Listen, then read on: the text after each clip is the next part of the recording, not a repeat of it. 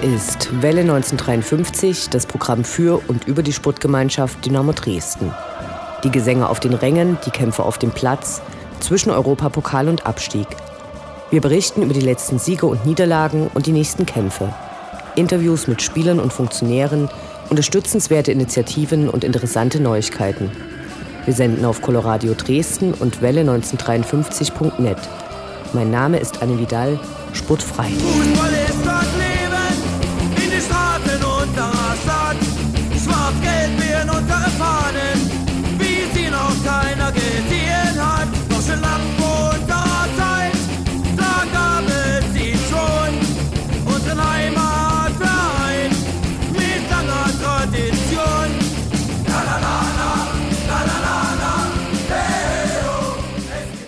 Das waren zwei gute Wochen für Dynamo.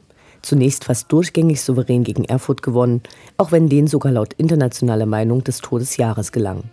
Der MDR entschuldigte sich in der Halbzeitpause bei der SGD für seine fehlerhafte Pressearbeit und selbst die Pyro am Ende der Begegnung wurde im Fernsehen euphemistisch als elektrische Blitze bezeichnet. Dann der von den Fans als Mittel der Schuldentilgung initiierte und akzeptierte, wenn auch zunächst längst nicht von allen euphorisch erwartete Benefizkick gegen die Bayern, der Dynamo schon mal besser als den HSV aussehen ließ. Zum Ende verkündete unser kaufmännischer Geschäftsführer Robert Schäfer, dass die Schulden zum Ende der Saison beglichen sein werden. Verwundert treiben sich alle die Augen. Kann es so weitergehen? Wohl nicht. Der nächste Dämpfer kommt bestimmt. Bis dahin wagen wir einen Ausblick auf die kommenden Spiele und sprachen mit Philipp von der Faninitiative Schuldentilgung, die am Montag offiziell eingestellt wurde.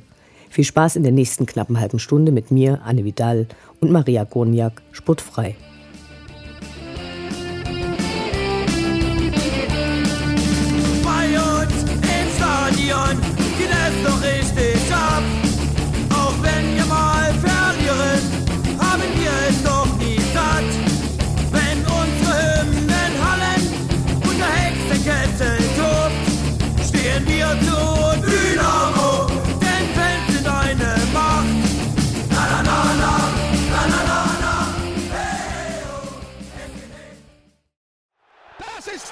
Inhaus! Kontermöglichkeit. Schnetzler, Schnetzler alleine. Schnetzler muss das Tor machen. Schnetzler, Tor, Tor, Tor, Tor,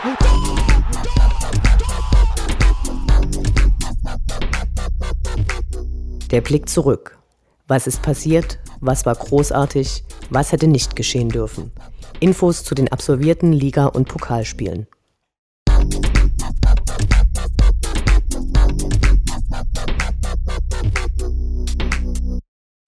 Dritter Spieltag, 13. August, Donnerstag 20.30 Uhr, SGD gegen FC Rot-Weiß Erfurt.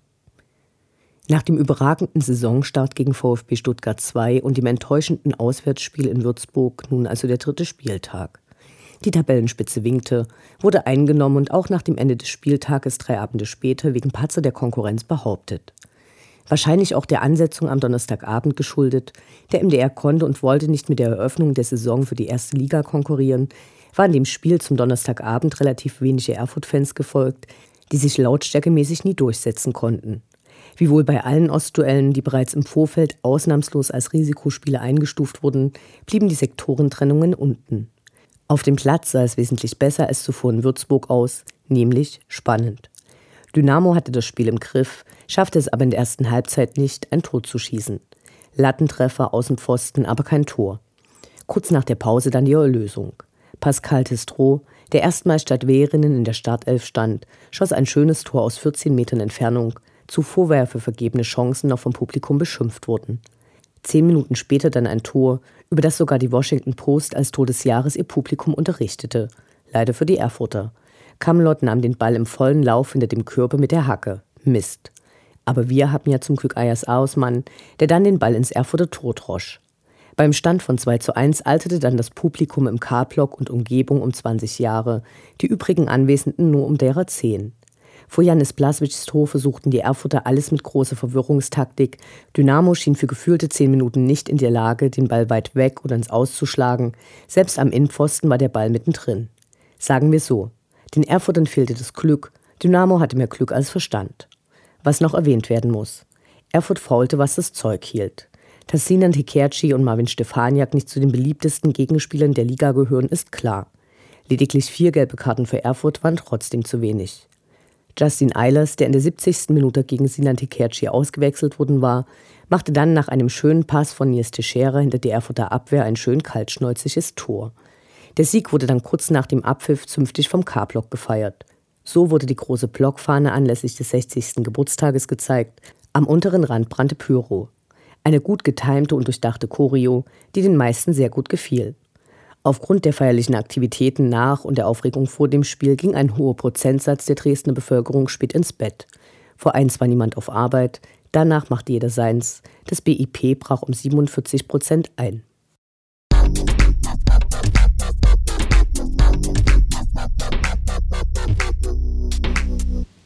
17. August, Montag, 18 Uhr, Benefizspiel SGD gegen FC Bayern München. Was für ein Aufwand für ein Freundschaftsspiel. Vor dem Spiel lange Diskussionen über die Preisgestaltung für die Tickets, Verhandlungen mit allen möglichen Sponsoren, damit die ihren Gewinn spenden. Der Nachbau des Dynamo-Shirts von 1973 inklusive Trailerwerbung für dessen Verkauf. Hier wurde hemmungslos alles aufgefahren, um den größtmöglichen Gewinn zu erzielen.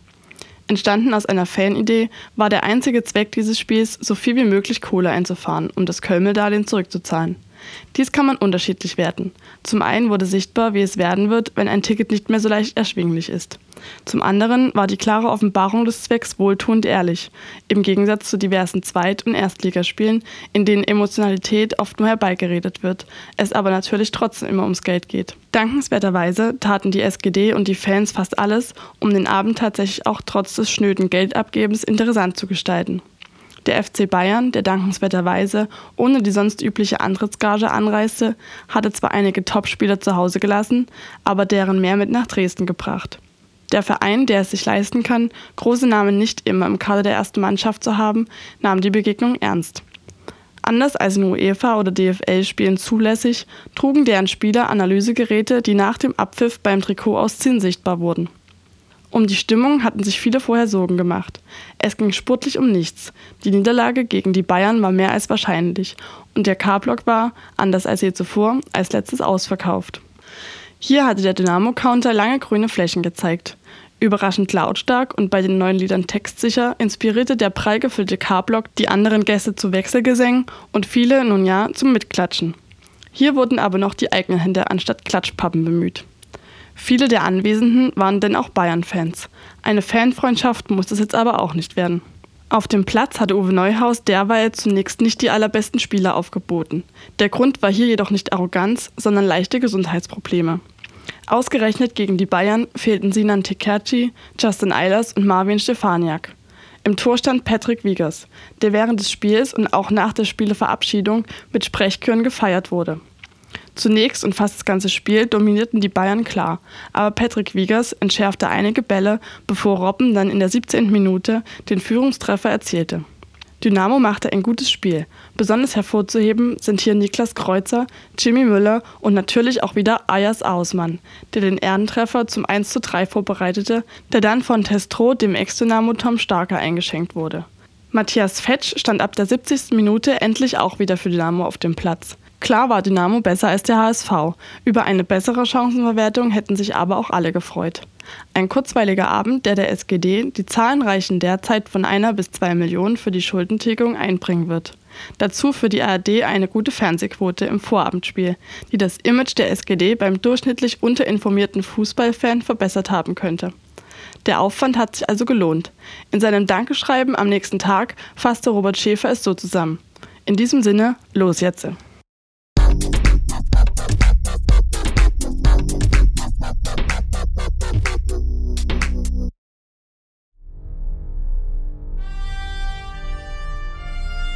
Unendlich sind die Weiten des Universums der Sputtgemeinschaft Dynamo Dresden. Alles rund um die SGD.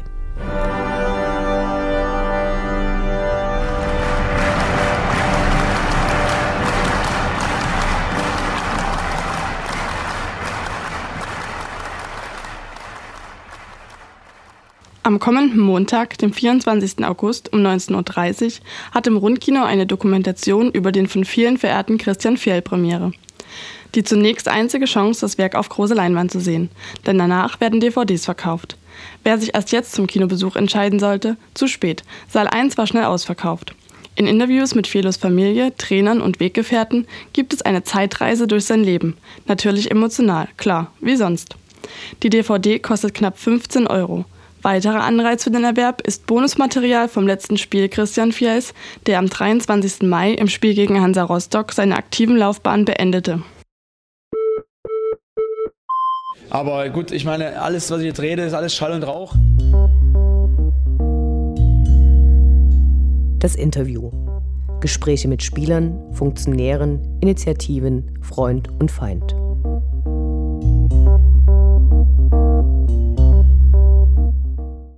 Vor ziemlich genau einem Jahr war Philipp von der Faninitiative Schuldentilgung schon einmal zu Gast bei Welle 1953. Nun ist die Sammlung für die Tilgung des Kölmel-Darlehens am Montag offiziell beim Benefizkrieg gegen die Bayern beendet worden, die seit Dezember 2013 lief. Welle 1953 möchte heute mit Philipp auf die Arbeit der Initiative zurückschauen. Zunächst ein herzliches Hallo. Hallo. Ihr habt gestern offiziell in der Halbzeitpause auf dem Rasen vor 30.000 Fans einen Scheck über 130.000 Euro an die SGD übergeben. Wie hat sich das angefühlt? Ja, das war ein wunderbares Gefühl. Ähm, der Applaus von den Fans und die Glückwünsche von Vereinsseite zeigen, dass sich unsere Bemühungen gelohnt haben und anerkannt werden. Und mit der Übergabe in diesem Rahmen hat die Faninitiative auch ein würdiges Ende gefunden und einen perfekten Abschluss bekommen. Lass uns auf die Initiative zurückschauen. Ähm, was lief toll? Welche Aktionen haben für dich herausgestochen, ähm, entweder finanziell oder ideell? Also vor allem das äh, große Interesse und die positiven Zusprüche über die gesamte Zeit waren beeindruckend. Genauso wie die Beteiligung an unseren Aktionen oder die Summen, die bei eBay-Auktionen oder Verlosungen oder auch den Sammelaktionen vorm Stadion zusammengekommen sind. Was hat dich am meisten während eurer Sammelzeit beeindruckt? Also zum einen ähm, würde ich sagen, ist auf jeden Fall die Hilfsbereitschaft bei den Sammelaktionen. Egal bei welchem Wetter wir gesammelt haben, es haben sich immer ähm, viele Leute gefunden, die uns geholfen haben und unterstützt haben. An, vielen Dank auch nochmal an die vor allem. Und ähm, zum anderen auch die Leute, die über die gesamte Zeit auf eine Initiative einen Dauerauftrag eingerichtet haben. Ich denke, das ist auch nicht selbstverständlich. Hattet ihr insgeheim mehr erwartet oder erhofft? Robin Nitscher hat über seine anfängliche Angst geschrieben, dass er vielleicht abfällig belächelt wird. Ist dir irgendwas in der Art begegnet? Also anfangs habe ich ähm, persönlich wirklich damit gerechnet, dass noch mehr äh, Geld dabei zusammenkommt. Allerdings startete die Faninitiative auch in einer schwierigen Zeit, vor allem mit dem Abstieg. Und somit wurde es nie zu einem Selbstläufer wir mussten die Leute immer wieder dazu motivieren und uns neue Aktionen einfallen lassen, um große Sprünge auf dem Konto zu erreichen. Und mit dem Erfolg in der letzten Saison und den hohen Einnahmen ist es natürlich ähm, nicht viel einfacher geworden, ähm, den Leuten zu vermitteln, für einen Verein zu spenden, dem es eigentlich gut geht. Und deshalb sind wir jetzt stolz und froh über die Summe, die zusammengekommen ist. Wenn man äh, rückblickend auf die Arbeit der Faninitiative zurückschaut, beeindruckt die schier unglaubliche Anzahl von Personen, die ihr dazu überzeugt habt, euch quasi Geld zu geben für die Schuldentilgung, beziehungsweise dem Verein und auch die Anzahl der Auktionen, die stattgefunden haben. Ihr habt im Prinzip innerhalb von 606 Kalendertagen 82 Versteigerungen und Sammelaktionen durchgeführt, an denen sich mehrere tausend Personen beteiligt haben. Gibt es da was, was dir besonders im Gedächtnis geblieben ist? Ja, also zum einen war das ähm, die erste eBay-Auktion, mit der ich überhaupt zum Team der Faninitiative hinzugestoßen bin. Das war die Versteigerung vom Trikot von Robert Koch, was über 800 Euro gebracht hatte. Zum anderen war das die Versteigerung des Dynamo Giraffenstrahlers auf der Mitgliederversammlung, welcher fast 2000 Euro gebracht hatte. Es waren, es waren natürlich 1953 Euro. Ich kann mich da auch noch dran erinnern. Äh, dazu habt ihr irgendwie noch 61 Partner und Sponsoren gefunden. Wie muss ich mir da so eine Betreuung vorstellen? Also was haben die im Prinzip konkret gemacht? Ja, also das sieht ganz unterschiedlich aus. Beispielsweise die Dynamo Fan-Tankstelle hat viel in Eigenregie Aktionen auf die Beine gestellt und beispielsweise die Feldschlösschen Editionsdosen verkauft und davon 50 Cent an die Faninitiative gespendet. Und ähm, Ansonsten hatten wir viele Sammelboxen an verschiedenen Stellen stehen, wie zum Beispiel in der Torwirtschaft oder in Akis Sportbar oder beispielsweise die Aktion mit den Dynamo Handy-Trikots, wo auch ein gewisser Betrag pro verkauften Trikot an die Faninitiative geflossen ist. Ich denke, es ist an der Zeit, noch mal äh, kurz auf das Team von der Faninitiative zurückzuschauen. Wer hat da eigentlich die äh, Hauptanteile der Arbeit, zumindest in der Koordination, mitgemacht? Also das Kernteam bestand aus äh, Robin Nitsche, Tino Sonntag, mir und Ricardo Berger. Und zusätzlich haben uns bei den Sammelaktionen oftmals natürlich die gleichen Leute immer wieder geholfen und unterstützt. Ein ganz großes Dankeschön nochmal an diejenigen. Wie hat sich der Verein aus deiner Sicht entwickelt? Stichwort, ihr habt quasi nicht nur das Geld übergeben, sondern jetzt auch die Verantwortung für die Rückzahlung äh, des Kölmel-Darlehens an den Verein. Hat sich aus deiner Sicht die Mentalität geändert? Ja, absolut. Also die Entwicklung des Vereins geht absolut in die richtige Richtung. Die Verantwortlichen wissen ganz genau, was sie tun und haben endlich einen Plan entwickelt, wie man dieses Problem nach so vielen Jahren lösen kann. Und deshalb können wir diese Verantwortung ruhigen Gewissens weitergeben. Was wirst du mit der ganzen freien Zeit jetzt anfangen? Ich habe im Mai diesen Jahres mein Studium abgeschlossen und bin bereits durch meinen ersten Job jetzt zeitlich ziemlich gut ausgelastet. Jetzt, wo die Faninitiative Schuldentilgung vorbei ist, äh, gibt es eine andere Stelle, an der du dich im Verein engagieren wirst? Also geplant habe ich da noch nichts. Ich kann mir aber durchaus vorstellen, nochmal so etwas zu machen oder eine andere Initiative zu unterstützen. Und bis dahin werde ich natürlich den Verein weiter als Fan und Mitglied unterstützen. Robert Schäfer hat gestern nach dem Spiel verkündet, dass der Verein diese Schulden bis zum Ende der Saison zurückgezahlt haben wird. Wir sind natürlich gespannt, ob das klappt, bedanken uns aber hier ganz herzlich für die Arbeit der Faninitiative Schuldentilgung. Vielen Dank, Philipp, für deine Arbeit und für das Interview. Danke.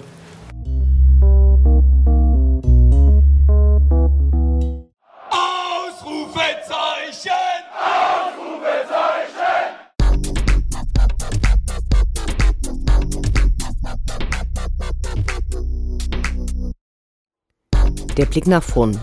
Die nächsten Spiele, die nächsten Termine. Hoffnung und Zuversicht. Niederlage oder Ufter.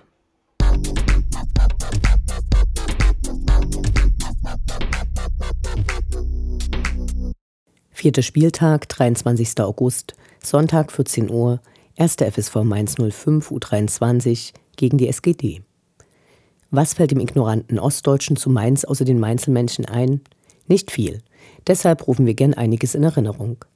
Eigentlich interessieren zweite Mannschaften niemanden so richtig. In der letzten Saison gab es die ersten beiden Begegnungen, dabei blieben nur ein Unentschieden zu Hause und eine Auswärtsniederlage. Definitiv Zeit, die Bilanz zu verbessern. Dabei ist die zweite von Mainz nicht gerade schlecht in die Saison gestartet und derzeit auf Platz 5. Zuerst ein fulminantes 4 zu 0 gegen Holstein Kiel, die in der letzten Saison erst die Relegation in die zweite Liga versemmelten und derzeit immerhin auf Platz 4 auf der noch wenig aussagekräftigen Tabelle stehen. Höher gewann niemand in dieser Saison in der dritten Liga. Dann wurde von Mainz 2 gegen Magdeburg ein 0 zu 2 noch ausgeglichen und am dritten Spieltag gegen den SVW in Wiesbaden ein 1 zu 1 erzielt. Einmal hätte Mainz auch die modernste Stadt der Welt werden können – nach dem Zweiten Weltkrieg waren 80 Prozent der Mainzer Stadtfläche zerstört. Der vom französischen Architekten Marcel Lotz entworfene Plan, Mainz, modernste Stadt der Welt, scheiterte an Akzeptanz und klar, wie immer, Geld. Für die Fans, die sich dennoch die Stadt ansehen möchten, sei auf die Besonderheit der Straßenbeschilderung hingewiesen. Straßen, die parallel zum Rhein verlaufen, haben blaue Schilder. Straßen, die senkrecht zum Rhein verlaufen, also in deren Richtung man laufen muss, weil man in eben diesen spucken möchte, sind rot gekennzeichnet. In Richtung Rhein steigen die Hausnummern. Das ist natürlich stark vereinfacht, aber auch irgendwie egal. Nach einer leichten Aufgabe sieht das Spiel zumindest also nicht aus. Bei einer starken Leistung konnte die SGD aber immerhin den ersten Auswärtssieg der Saison erringen.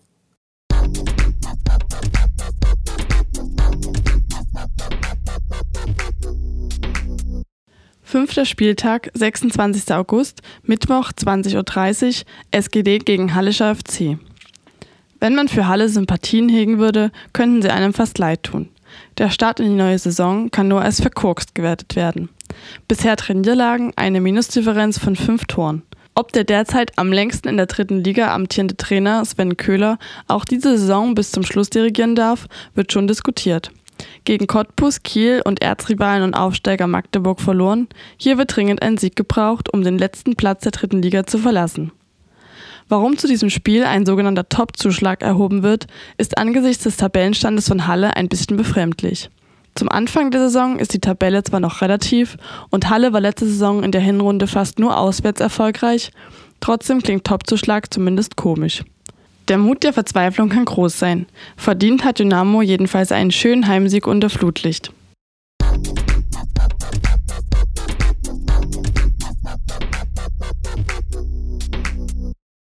Sechster Spieltag, 29. August, Samstag 14 Uhr, SV Werder Bremen 2 gegen die SGD. Ein weiter Weg ist es bis nach Bremen zur U23 von Werder, zum Stadion Platz 11. Ob es ein besonders sicherer ist, bleibt fraglich. Gerade hat die Polizei Bremen, deren Einsätze von der Stadt dem DFL in Rechnung gestellt werden, auch wenn hier noch unklar ist, ob dieses Geld jemals fließt, gemeinsam mit dem Sportverein Werder die amtsdeutsch Zuwägung genannte Anreise für die Auswärtsfans neu geregelt. Die Fans dürfen dann nur noch über die Rampe Ost auf den Parkplatz und werden ausnahmslos über den dann für die Öffentlichkeit gesperrten Stichweg geleitet. Diese ist nur fünf Meter breit und auf beiden Seiten fest eingezäunt. Die Polizei will damit die umfassende Fantrennung sicherstellen unterstützt aber eine beängstigende Situation, möge niemals Panik ausbrechen. Zum sportlichen Teil. Den Primo Bubis gelang in der letzten Saison die Meisterschaft in der Regionalliga Nord. Anschließend setzten sie sich gegen die zweite Mannschaft von Borussia Mönchengladbach durch. Der Start von Werder 2 in dieser Saison war, nun ja, durchwachsen. Nach einem Sieg gegen Rostock folgten Niederlagen gegen Cottbus und Kiel, bevor sie dieses Wochenende gegen Magdeburg ran müssen.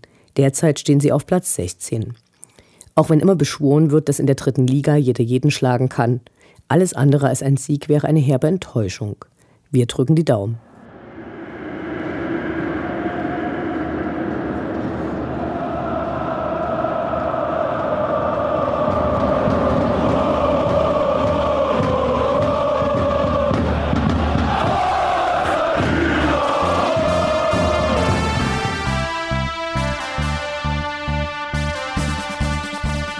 Das war Welle 1953, das Programm für und über die Sportgemeinschaft Dynamo Dresden.